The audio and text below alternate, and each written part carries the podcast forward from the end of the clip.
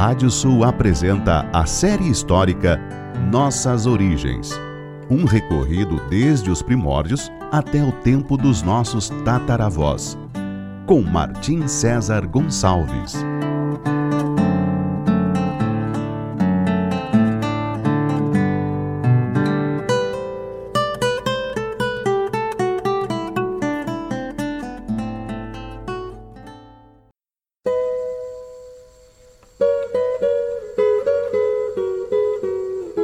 Série histórica Nossas Origens da savana africana até a pampa ameríndia. Capítulo de hoje: A independência do Condado de Castela. Enquanto o Emirado de Córdoba florescia sob o governo do filho de Abderrahman II, chamado Mohamed, dois futuros reinos estavam recém começando a ser nomeados. O primeiro era Castela, no centro-norte da Ibéria, o segundo, no noroeste, era Portugal, e ambos estavam surgindo na forma de incipientes condados, governados por nobres que apoiavam o reino cristão asturiano.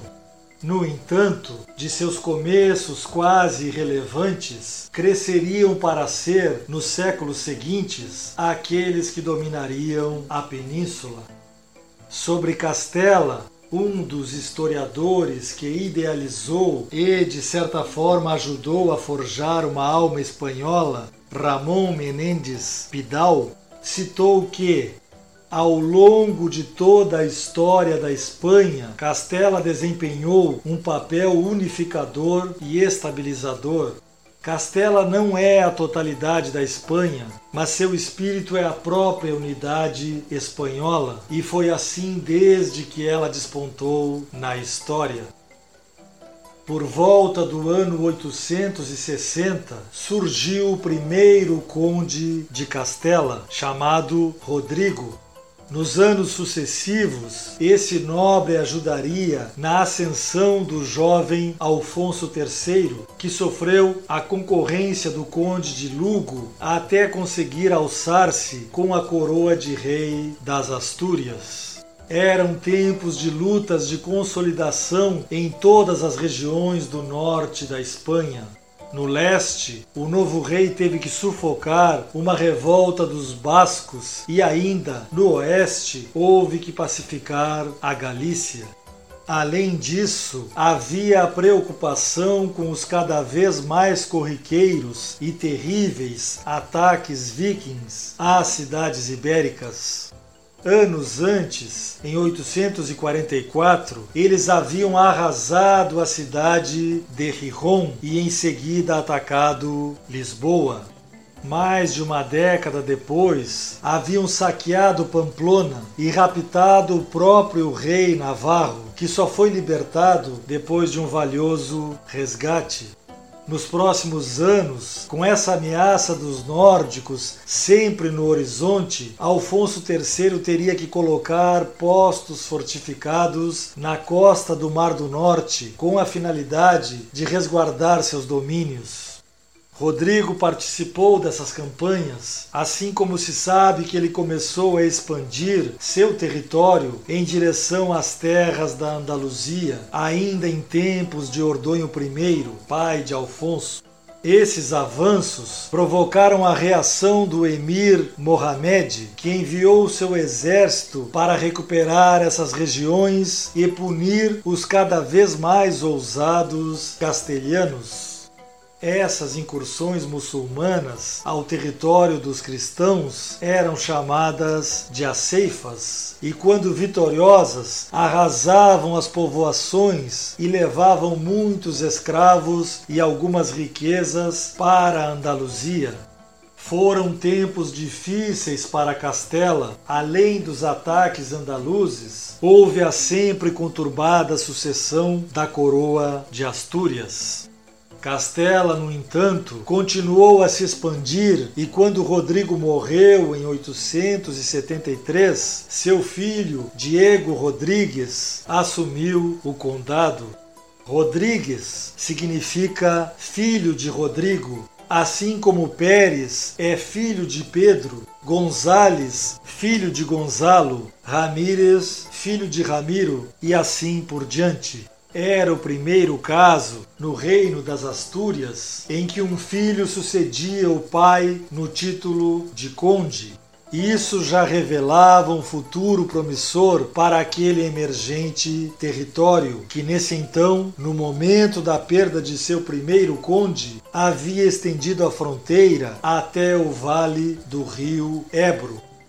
Diego Rodrigues seguiria com as lutas expansionistas de seu pai, fundando a fortaleza que redundaria na cidade de Burgos no ano de 884, às margens do rio Arlançon.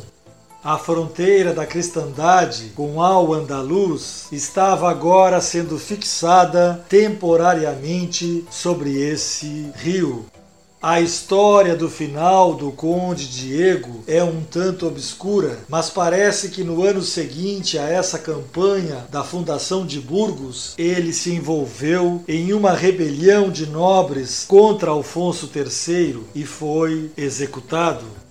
É possível que essa revolta tenha ocorrido pela ação do rei asturiano contra as crescentes autonomias dos condes, que cada vez detinham mais poder e caminhavam para a futura independência de seus domínios.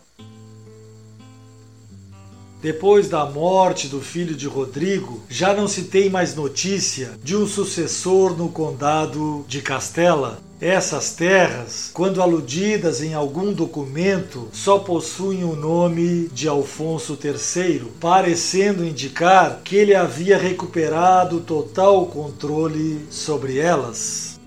Nas próximas décadas, muitos fatos importantes aconteceriam, como a morte do emir Mohamed e a luta por sua sucessão, com um possível assassinato entre os filhos do governante falecido, até que anos depois surgisse o mais importante emir Omeia desde o nascimento do Emirado de Córdoba. Seu nome seria Abderrahman III, tendo, portanto, o mesmo nome do fundador da dinastia.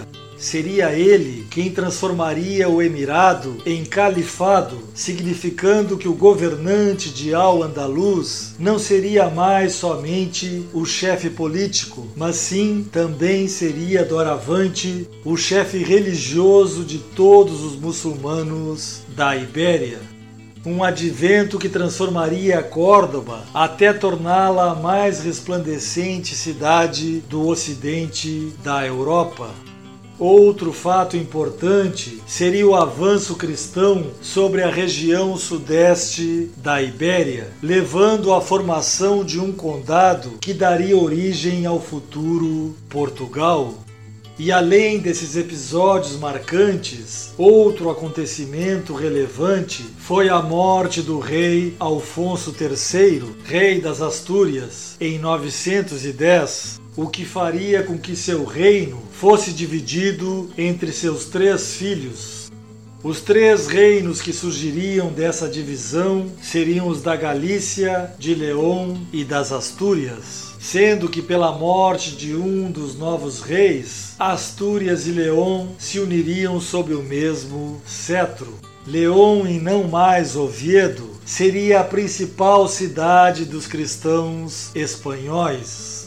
E é nesse tempo de águas revoltas sobre a península que Castela apareceria novamente governada por um conde. Fernán Gonçalves se chamava e é um personagem que, além de histórico, também se tornaria mítico. Esteve em várias batalhas contra os muçulmanos de Abderrahman III, entre derrotas, cercos e vitórias, sendo que a mais importante para ele foi a Batalha de Simancas, onde forças conjuntas de Ramiro II e aliados conseguiram derrotar um grande exército do califa de Córdoba algumas vezes enfrentado com o rei de León e a partir de laços matrimoniais com a família do rei de Pamplona e ainda às vezes fazendo acordos com Abderrahman III, ele acabou por independizar na prática o condado de Castela.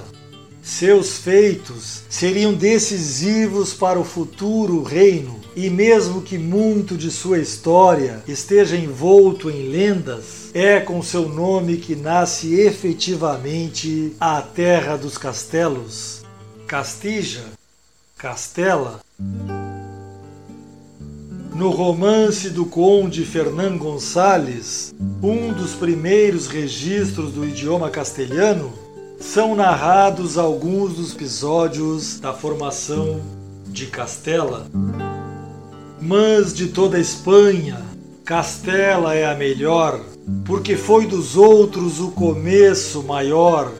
Teve por nome Fernão, esse conde primeiro, e nunca houve no mundo outro tal cavaleiro. O conde ordenou por seu condado que viesse com ele todo o seu povo armado. Foram até Leão, pouco tempo tardaram. Ao cabo de oito dias, todos se juntaram.